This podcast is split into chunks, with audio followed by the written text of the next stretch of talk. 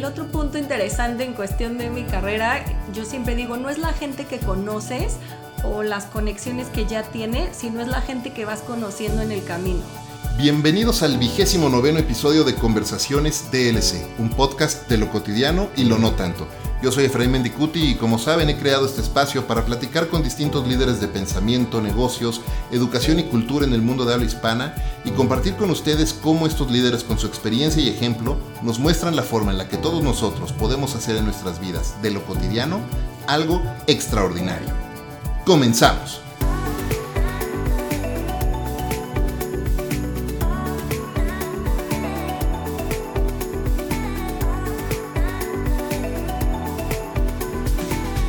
Google, YouTube, Facebook, Waze.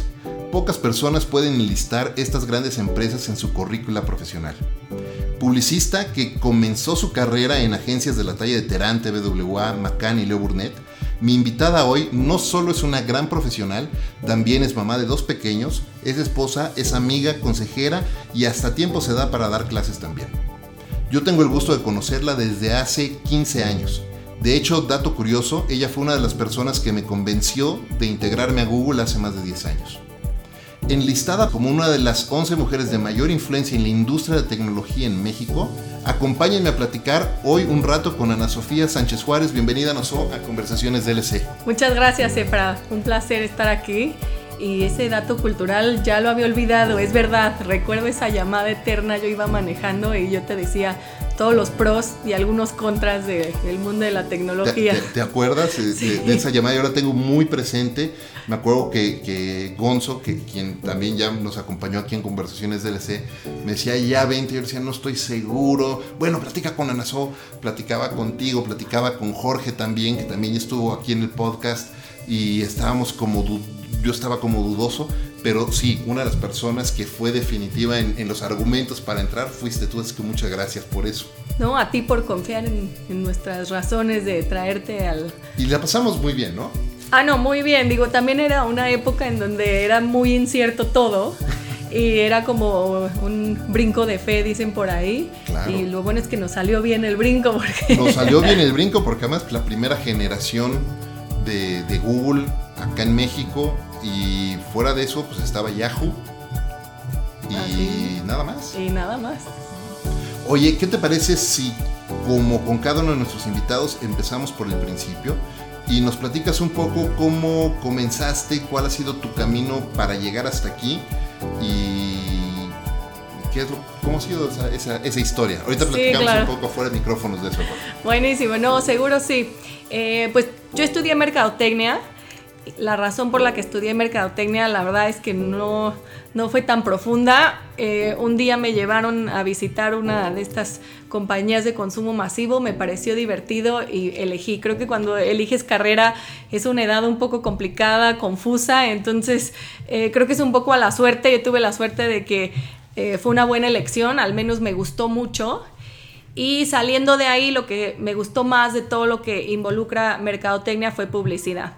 Comencé mi carrera en una agencia chiquitita, ya no existe, es más, ni me acuerdo del nombre, pero después de eso eh, llegué a Terán TVWA, en esa época era solo Terán, y me acuerdo que fue uno de mis primeros aprendizajes en, este mundo profesional de eh, no elegir trabajo relacionado al sueldo ni al título. Me pagaban bien poquito, pero mi sueño era en verdad aprender en una agencia grande y de estas que llamamos de renombre. Y era, eh, todavía estaban en, ahí en, en, Mérida, sí. En Mérida. En Mérida, de hecho, todavía había un departamento de medios dentro de la agencia creativa. Entonces ya, yo ahí podrán saber que ya llovió un poco de esa época. Eh, después de eso me fui a estudiar un año y cuando regresé eh, estuve un ratito en, en Macán y esto común en las agencias, si el cliente se va, tú te vas con él.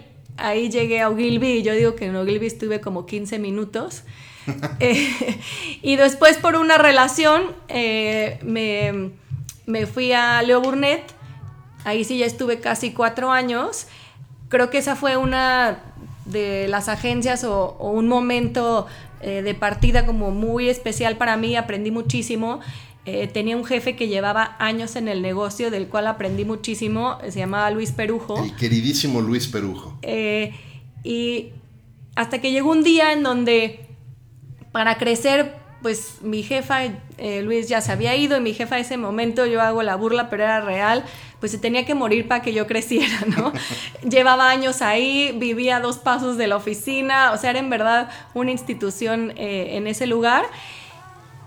Y me recuerdo que em, me llegó una promoción en Google Maps de una marca de coches, era como un rally que sucedía en Google Maps. Me enamoré de la manera en que podías interactuar con una marca, me parecía súper innovador, participé, obvio no gané, y ahí mandé mi currículum a Google y con la esperanza, pero pues no, obviamente nadie me contestó. Como yo creo que como un año después eh, me contactó un headhunter para otro puesto en otra agencia y ellos me ayudaron a hacer mi currículum, que eso es como algo que normalmente damos por hecho, como que lo ves y dices, ay, es X, ¿no? Eh, y ahí lo volví a mandar y al cabo como de dos o tres meses recibí un mail de Google que creo que fue uno de los días más felices de mi vida. No sabía ni si me iban a aceptar, no sabía ni lo que iba a hacer, la mitad de las cosas ni las entendía, pero mi sueño era eh, pues entrar a esta compañía que me parecía súper innovadora y bueno, en esa época ni era tanto, ¿no? Lo más hot era Yahoo. Eh, pasaron como ocho meses de entrevistas y al final me quedé. Me acuerdo que cuando me fui, eh, mi querido Marco Colín me decía, ¿y qué vas a ir a hacer? Y yo le decía, la verdad no sé, pero yo me quiero ir. Y me decía, pero ahí hacen títulos azules. Y decía, pues puede ser, pero... Hacen puros links. Hacen puros, puros links. Eh, era poco entendido lo que se hacía en Search en ese momento. Y nada, cuando llegué fue un tema como de esponja, de aprender y aprender y aprender, absorber, eh, tratar de compensar o de complementar lo que yo sabía de la publicidad tradicional con esta nueva manera de hacer publicidad.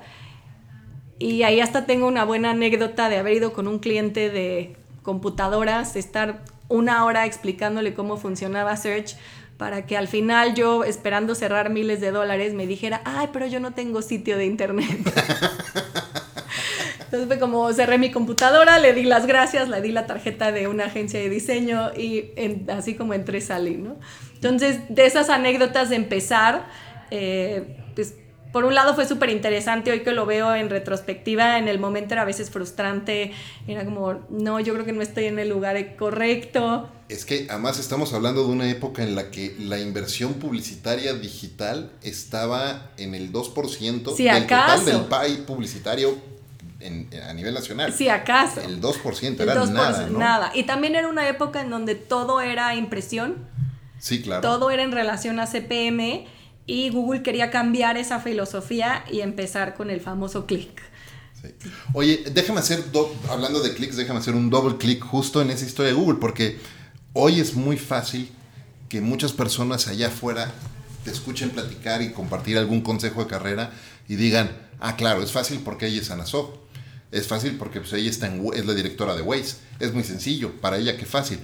Pero, pero no es cierto, en esta época de la instantaneidad eso es lo que quisieran muchas personas, pero la realidad es que ahorita mencionaste ocho meses en un proceso más o menos y en ese, cuando uno tiene claro lo que quiere hacer y a dónde quiere llegar, el tema de la persistencia y la consistencia es clave.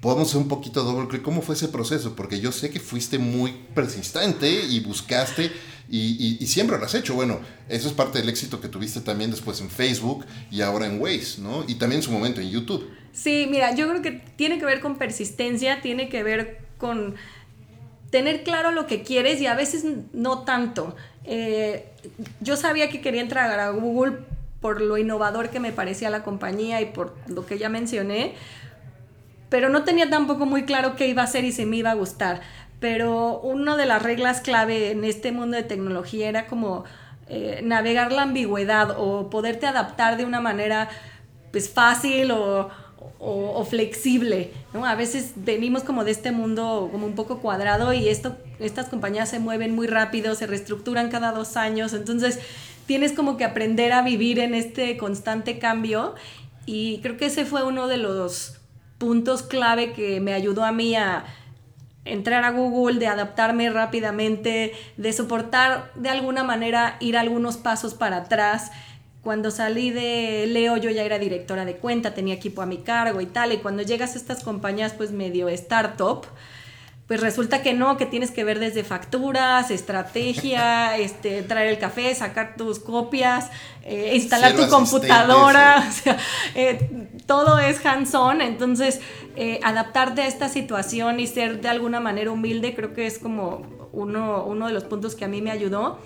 Y la segunda es como hablar, alzar la voz. muchas veces estamos acostumbrados a que la gente te diga, ay, te veo súper bien para esta nueva oportunidad. En estas compañías no existe. Si tú no levantas la voz, es muy raro que, alguien llegue y te proponga un nuevo proyecto y así es como caí en su momento en YouTube. Eh, de hecho, le habían dado el proyecto a alguien más y a mí me parecía una plataforma increíble. Como yo hacía anuncios, según yo dominaba el tema de video, obvio me di cuenta que no, aprendí en el camino. Pero fui, levanté la mano, dije yo quiero este proyecto y fue como, ah, perfecto, tenlo. Qué importante ese es eh, el, levantar la mano y además para todo en la vida, ¿eh? no nada más para el trabajo, en cualquier situación, levantar la mano, digo, el no, el no ya lo tienes y si no preguntas te vas a quedar así. Y, también un poco desempacando lo que decías, si uno no tiene el, el, atrevimiento y la humildad, además de, de precisamente atreverse a levantar la mano y decir, bueno, pues yo no sé bien, pero yo quiero explorar esa oportunidad, como decías tú, y también de hecho Seth Godin en varios de sus libros lo dice, nadie te va a escoger, speak yourself, porque nadie te va a escoger. Si lo que estás esperando es que alguien te diga, vente, por acá es el camino y mira, yo te llevo de la mano y, con esto vas a llegar, eso no va a suceder. No, no va a suceder. Y el, y el otro punto interesante en cuestión de mi carrera, yo siempre digo, no es la gente que conoces o las conexiones que ya tiene, sino es la gente que vas conociendo en el camino. Y eso, esas relaciones fueron las que me acabaron llevando a Facebook. Eh, digamos que mi jefe y el jefe de mi jefe fueron primero, yo fui la tercera, en México específicamente.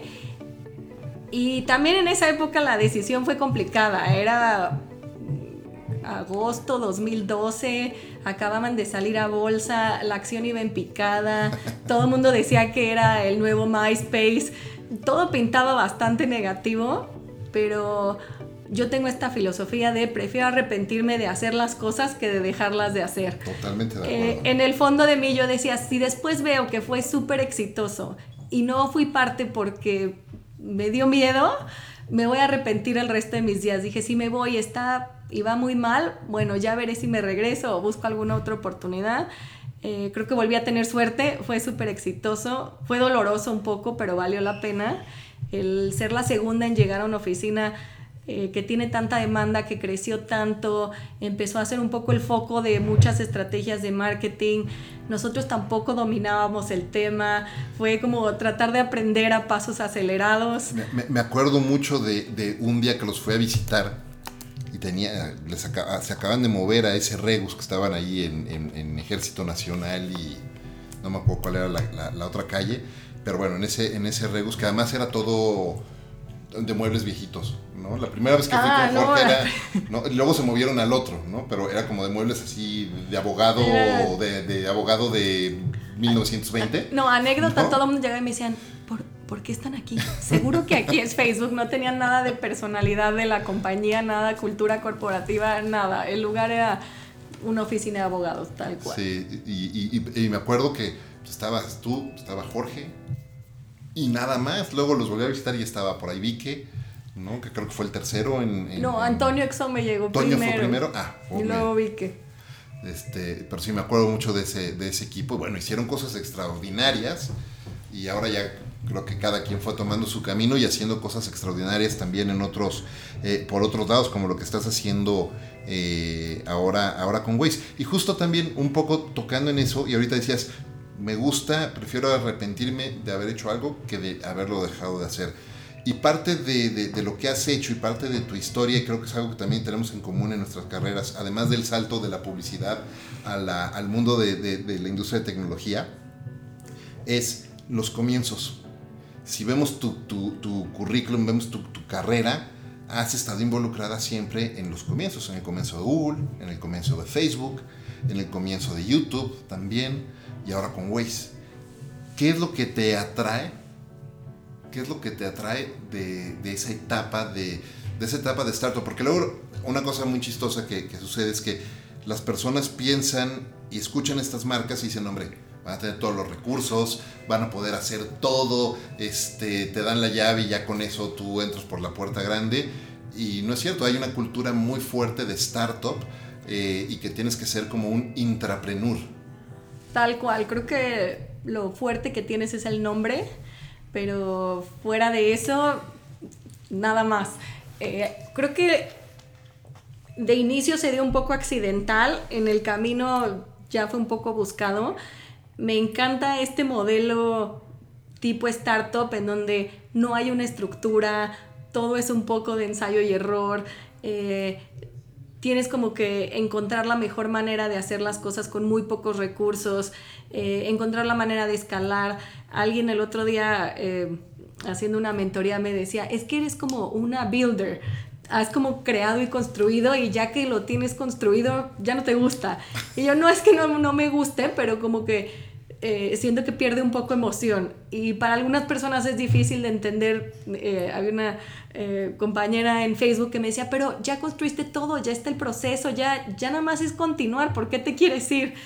Y justamente era ese reto de arrancar un poco desde cero. Aquí el reto era distinto porque es una app que lleva muchísimo tiempo, que ya estaba en el mercado, ya se vendía publicidad, cosa que en las pasadas no.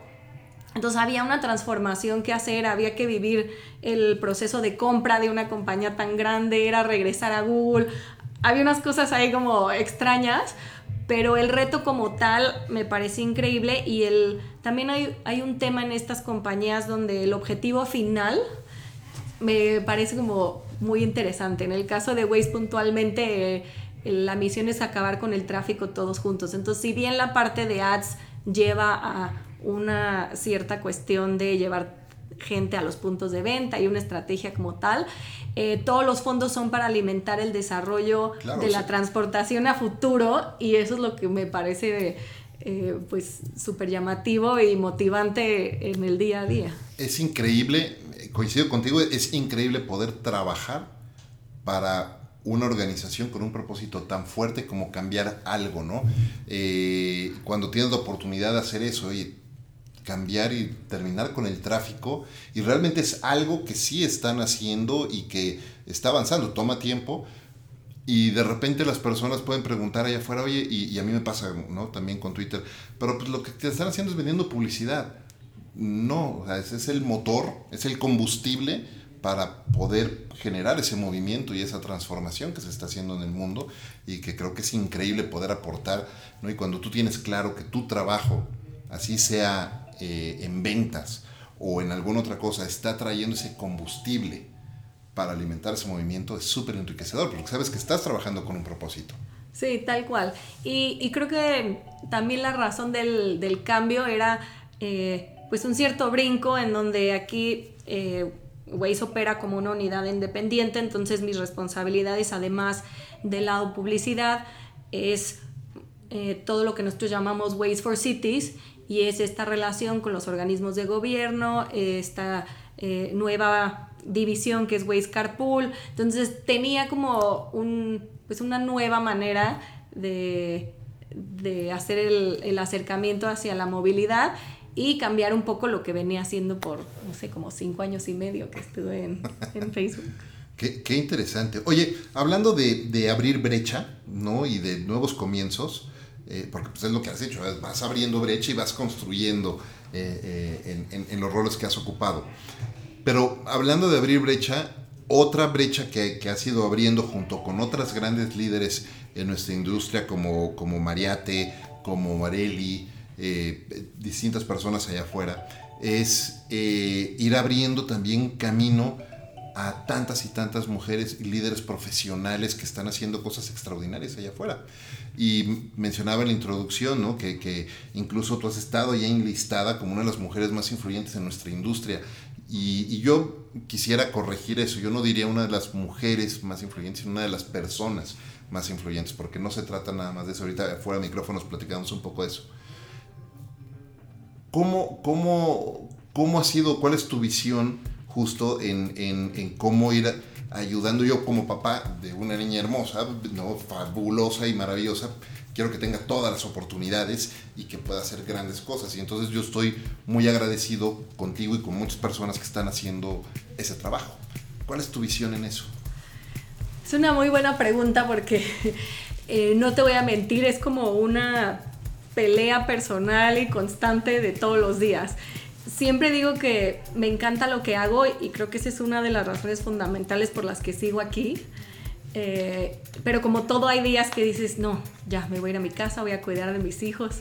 Eh, pero, pero creo que uno de los puntos que siempre digo, y es una razón muy básica, pero es real, yo creo que si no me hubiera desarrollado en el mundo de tecnología, en donde hay esta conciencia del balance entre que sí tienes una familia y es muy normal que tus hijos aparezcan de pronto en una videoconferencia, que trabajes desde tu casa. O sea, la tecnología te permite estar en muchos lugares al mismo tiempo.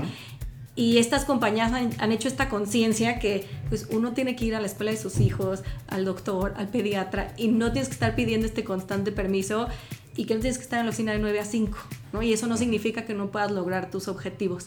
Entonces, eso para mí ha sido clave en poder manejar las dos cosas. La segunda es que soy de esas personas como muy afortunadas que tuvo un, llamémosle coach, jefe, manager, que me acompañó durante muchos años, que bien decían que cuando encuentras un manager que se convierte en tu patrocinador o tu sponsor y tiene una hija, es la mejor combinación, porque hacen mucha conciencia de, de, lo que sucede en el mundo. Entonces tuve la gran fortuna de tener, que de hecho es Jorge Ruiz, que vino, y él me ayudó mucho a este crecimiento, a entender este mundo y, a poder seguir adelante y a que alguien pues pelee por ti, ¿no? Que, eh, que ya después de tiempo yo le decía, ¿por qué me defendías tanto, no?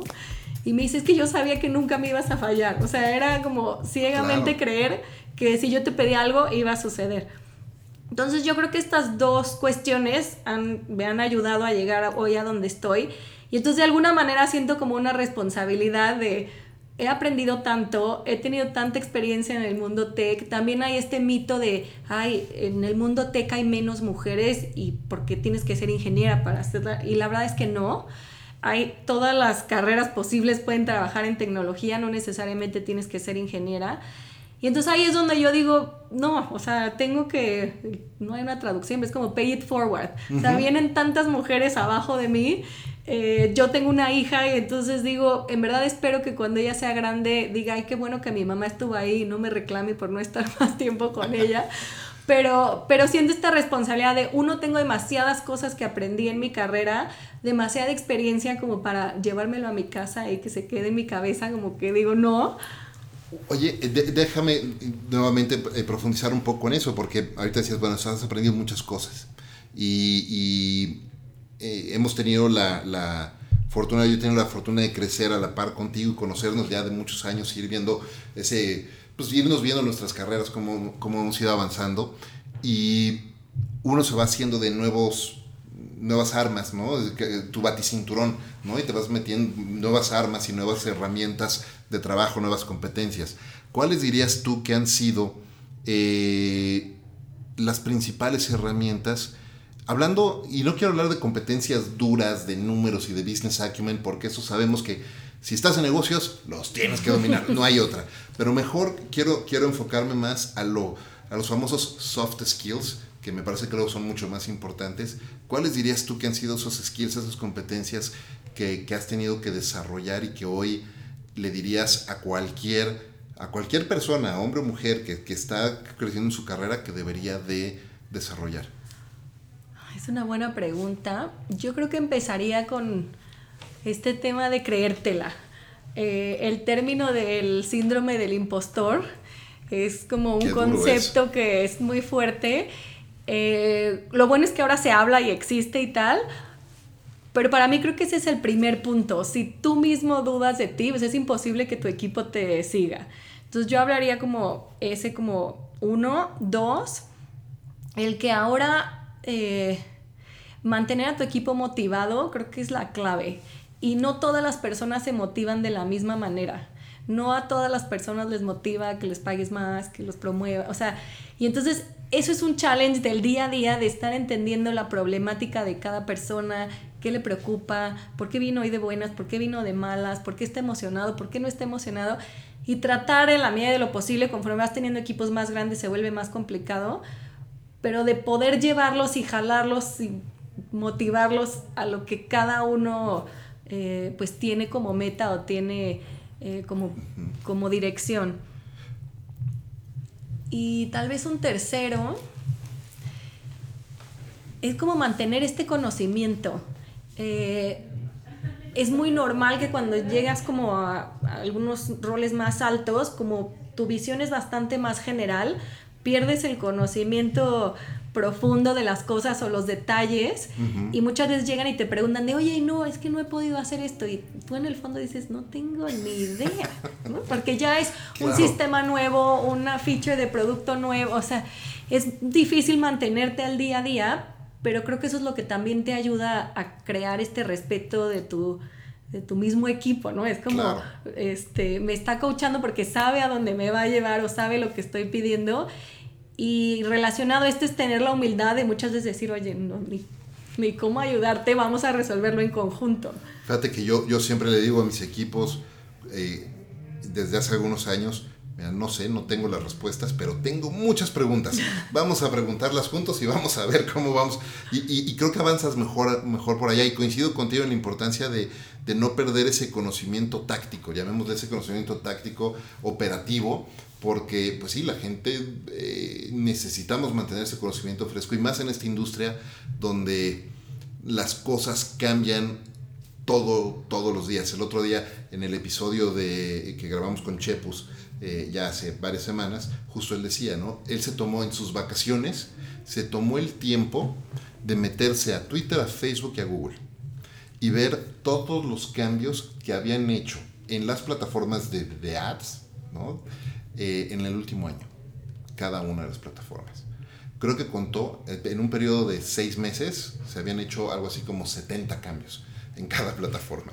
¿No? Y, a mí seguramente a ti te llegó a, suceder en algún momento dando algún entrenamiento de algo, ya haya sido en Google o en Facebook, a mí en Google me pasaba cada rato que estabas en un entrenamiento con una agencia y empezaba y abrías Google AdWords y empezabas a, esto se hace y te quedas, ups, no, ya me cambiaron, me acaban de cambiar todo, ¿no? Y te cambiaban totalmente la, la, la, interfase y tenías que volver a empezar, ¿no?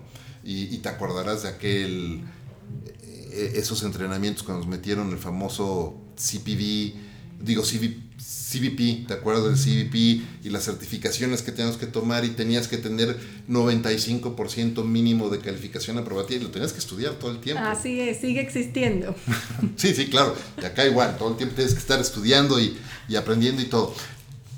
Hablando un poco de, las, eh, de, las competencias que, vamos... Eh, que vamos desarrollando, el, tema de la empatía es súper importante. Y conocer a la gente y entender, ahorita decías, oye, pues tienes que conocer a las personas, eh, qué les motiva, qué les da miedo, qué no quieren, qué si quieren. Una de las preguntas que hago yo mucho, eh, es más, trato de hacerla todos los días a una persona diferente en la oficina, es, son dos. ¿Qué te tiene emocionado el día de hoy? ¿Qué te tiene contento y emocionado el día de hoy? Y a veces les cuesta trabajo responder, ¿no? Porque siempre llegas pensando, hoy tengo que hacer esto, tengo que hablar con este cliente. Y realmente siempre hay algo, cuando se los preguntas y los enfrentas a eso, encuentran algo que sí los tiene contentos. Y cuando no te pueden contestar a la primera es, ok, ¿de qué estás orgulloso de lo que has, o orgullosa de lo que has hecho en los últimos 3, 4 días? Y empiezas como a, buscar ese, ese camino. Eh, ¿Tú ¿Cómo, cómo haces ese engagement con, con, con, tus equipos de trabajo? Es una buena pregunta porque no, no es algo tan estructurado. Eh, depende de un poco del día, ¿no? Este, luego sí les, eh, les hago como este, esta ronda de ¿y cómo te sientes hoy? O, o también es, no, eh, lo hago mucho los lunes, ahora que lo pienso, no, lo hago mucho los lunes cuando me dan su update. Ajá. Eh, al final trato de preguntarles algo como más personal. Eh, cómo les fue el fin de semana, qué hicieron y que nos cuenten como a todos eh, este, algo más. Justo leía, estoy leyendo el libro de Trillion Dollar Coach. Ajá. Y justo Bill Campbell habla de eso, de cómo empezaron a hacer esto que le llaman como los eh, trip reports. Y entonces era un tema como de que él regresaba de algún viaje y contaba más que si había vendido más y el cliente, si el mismo de siempre era como qué lugares había visitado, qué era lo que más le había gustado, como ir un poco a profundidad. Porque hay gente que te habla en un segundo y te cuenta su vida, pero hay otros que bien, Y entonces ahí es como un poco más difícil y tienes que ir encontrando como esta, esta empatía de, pues de entender un poco más dónde, dónde están parados. Dónde están parados y a dónde quieren ir y, creo que es súper importante entender eso porque ah, también como líderes, la responsabilidad de un líder es ayudarle a su equipo a saber también si está en el lugar correcto. Y a veces si te das cuenta que alguien no está en el lugar correcto, ayudarles a darse cuenta de eso, ¿no? o nosotros mismos darnos cuenta también de eso, ¿no? Hemos estado en ese lugar. Oye, si pudieras hoy, si estuviera el DeLorean estacionado aquí afuera y pudieras regresar en el tiempo eh, a platicar con Ana Sofía de hace, no sé, de Ana Sofía a los 18 años, a los 16 años, ¿qué le dirías? ¿Qué le dirías? ¿De qué consejo debería de ignorar totalmente?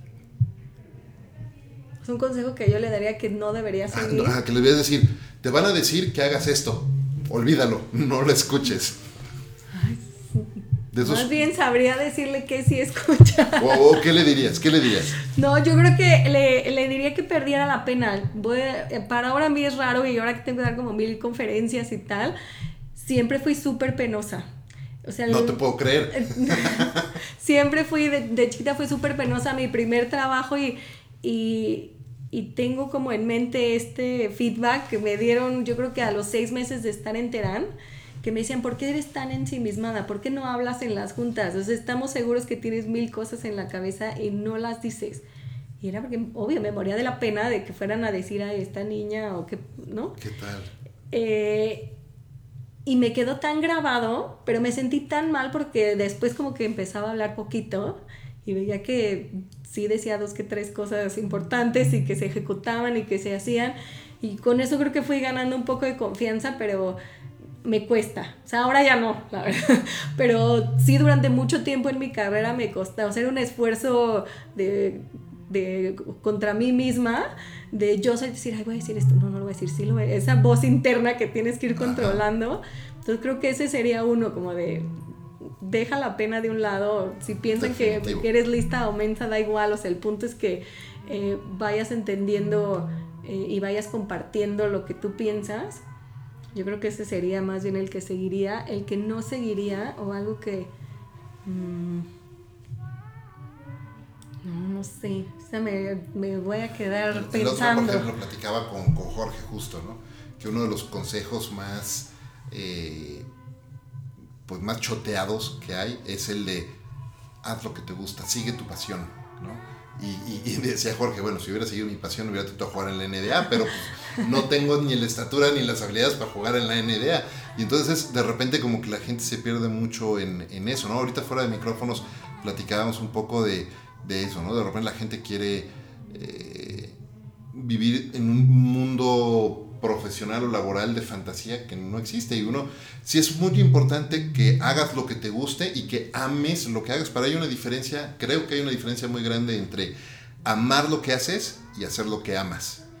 Ojalá sea lo mismo, pero creo que uno sí tiene que aprender a amar su trabajo y, disfrutarlo mucho y no nada más querer encerrarse en un círculo de, de hacer lo que me gusta, porque pues a lo mejor hacer lo que te gusta no te lleva a algo. Sí, pero bueno, yo creo que ahí, y más que, yo creo que este consejo que dirías, no seguirías, ahora ha cambiado un poco, pero en mi época te metían en esta cabeza de tú tienes que ser director en tanto tiempo y ganar tantos miles de dólares. Y, o sea, si no llegas hasta arriba no vas a ser exitoso. Y la verdad es que no es así. O sea, eh, para mí, y eh, Cheryl en su libro lo dice muy bien, el reto no está en llegar, el reto está en mantenerse. Y las industrias cada vez se mueven más rápido, el mundo cada vez está más revolucionado. Y justo yo creo que el reto es ese. Uno, encontrar sí tu camino. eh, te digo, es como, no es una escalera, le, Cheryl dice, es como este em, juego de niños en donde puedes subir por un lado, pero después dar la vuelta y después subir otro poquito, y después vas a tal vez bajar un poquito para volver a subir. Como otros laberintos que están en los centros comerciales. Exacto, entonces creo que va por ahí también el darte la libertad de probar otras cosas sobre todo al principio de tu carrera. Después más grande, cuando te especializas, es más difícil. ¿no? Luego llevas, no sé, 10 años haciendo ventas y dices, ay, es que me hubiera gustado hacer marketing, ¿no? O sea, ya va a ser un poco difícil. Eh, pero cuando eres más joven, creo que sí, ahí es como el momento de, de, si no estás muy seguro que te gusta o probar distintas cosas, creo que ese sería el, el consejo que me daría mi anazo de 18 años. Es como pierde el miedo y prueba distintas cosas y si no estás conforme cambia eh, y, sé más como aventada, podría yo decir. Sí, no, y me, y me encanta ese consejo porque hay, hay un concepto que me, a mí me interesa mucho siempre explorar, que es el de los momentos punta de lanza. Y es, empiezas a hacer una cosa y esa cosa es solamente una punta que te abre totalmente otro panorama y a lo mejor empiezas a hacer ahorita eh, ventas en tecnología y de repente estas skills que estás eh, desarrollando en ventas en tecnología te llevan a vender pollos en Alaska, ¿sabes? no sabes, pero nunca vas a descubrirlo si no tienes ese punta de lanza y estás investigando. Y así es como, yo sostengo que así es como uno encuentra su pasión, descubriendo distintos intereses y, picando ahí en, como abejita en distintas flores, ¿no? Sí, digo, en, en relación a eso, ahora en, en, enero me invitaron a formar parte del consejo eh, de Grupo Herdes y no te voy a negar, la primera vez cuando me lo expusieron, yo solo tengo que echar para atrás, como, ¿qué le voy a poder aportar yo a un consejo de señores de, de 80 años, que, o sea, de una compañía de súper tradición? Y bueno, al final platicando con Héctor y tal, le fui súper transparente, dije, bueno, vamos a tomar el reto y si ves que no funciona, bueno, lo hablamos. Y la verdad ha sido una experiencia súper interesante de, de ver cómo tienen esta necesidad de transformar de manera digital estas empresas de tanta tradición y, y creo que va muy relacionado con esto que dices. Yo nunca me hubiera imaginado ser parte de un consejo directivo de una empresa de productos de consumo. O sea, nunca. Eh, la oportunidad llegó, la acepté y la verdad es que está siendo una experiencia interesantísima. Estoy aprendiendo muchísimo de la industria. Y, y, pues nada, es este punto de decir, bueno, vamos, y si nos sirve, bueno, ya veremos después, pero en el momento es atreverse. Abrir, exacto. Atreverse. Ahora, ¿cómo uno, desde tu punto de vista, cómo uno puede decidir, tomar decisiones y tomar como los compromisos correctos, porque me encanta, me encanta tu visión de arriesgarte y tomar la iniciativa y hacer cosas.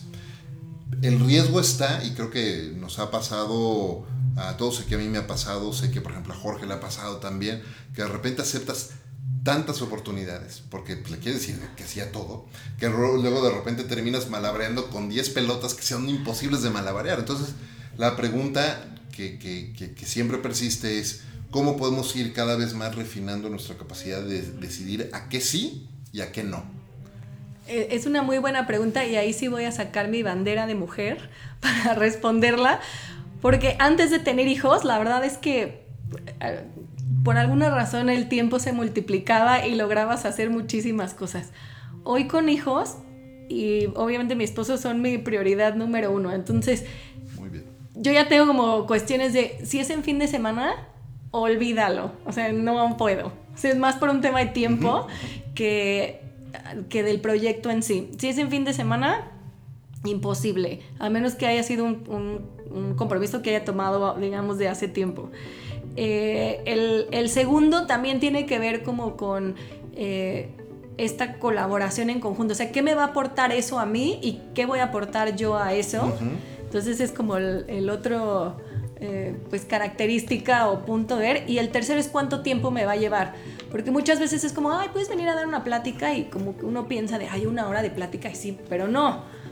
De cuando te dicen de qué es la plática, quién va a estar, es como me va a llevar 5 o 6 horas un día hacer el, la plática, ¿no? Y tengo que hacer una presentación y resulta que no, que...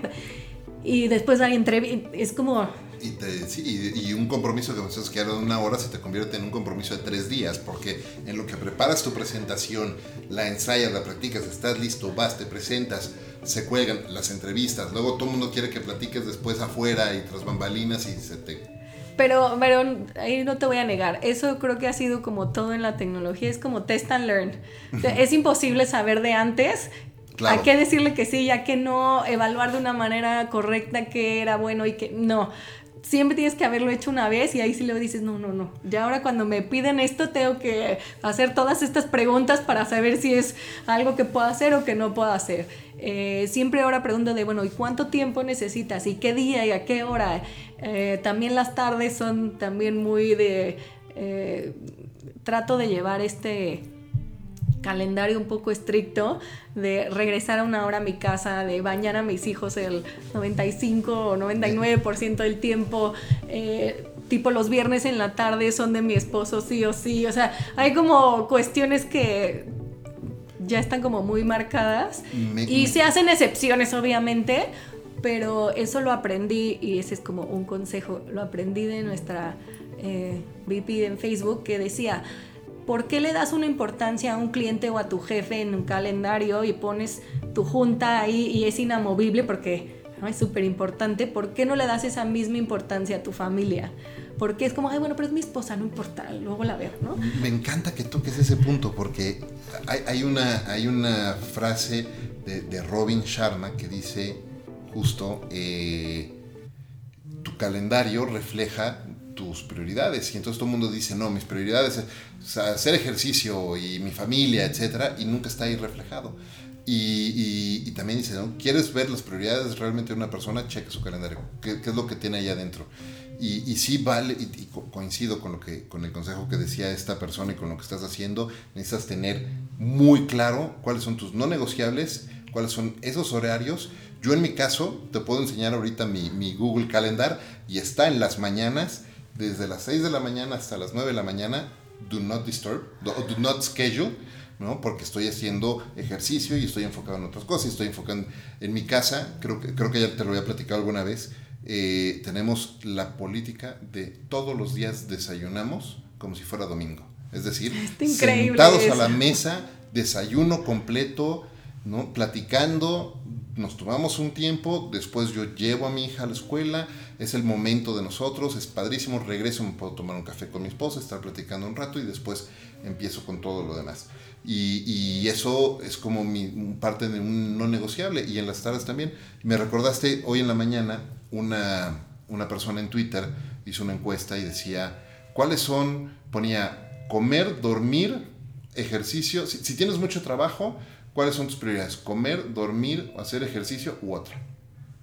Yo le contestaba, no, pues todas. Primero, para mí, comer, dormir y hacer ejercicio es prioridad número uno porque se juntan en una salud. Si no tienes salud no puedes hacer nada más. Inmediatamente después, familia. ¿no? Y, pongo salud primero porque si no estás bien tú, no puedes estar bien para tu familia. Entonces es salud, familia y después trabajo con propósito. ¿Cuáles son tus prioridades o tu, tu, e, ese orden de prioridades para ti? Decías ahorita tu familia. Sí, pero yo te diría que hay una más arriba que es como estar feliz contigo mismo. Me gusta. Sea cual sea, y a veces cambia, ¿no? Eh, hay días que te da igual dar más felicidad de estar con tu familia, pero pues ese día tienes una mega presentación o viene tu jefe de fuera, pues tienes que estar enfocado en eso. Entonces yo, mi prioridad uno sería como estar feliz contigo misma o estar consciente de las cosas que a veces tienes que, que sacrificar y darle el tiempo necesario a cada cosa. Y uno más arriba sería como estar feliz contigo mismo, dependiendo de lo que tengas que hacer y saber qué te da esa felicidad y entonces dedicar el tiempo y los recursos necesarios a cada cosa. Eh, la segunda sería un poco como, puede ser como resiliencia o como entendimiento de a veces las cosas no funcionan como tú quisieras idealmente, deal with it, ¿no? Acéptalo como viene y trata de cambiar lo que puedes y lo que no, pues así es, ¿no? Este, hay un libro que se llama de este. Ay, ahorita me acuerdo, pero es como de Happiness Matters. Y justo habla de eso, ¿no? Que eh, la gente es más feliz o menos feliz dependiendo de cómo afronta la situación que le viene. Si todo el tiempo estás como de, ay no, es que mi trabajo me choca y no lo... Bueno, pues entonces cámbialo, o sea, si haz algo para que eso eh, sea diferente y lo afrontes de manera diferente. Eh, y la tercera yo creo que es bastante difícil, pero esta manera de, de generar como...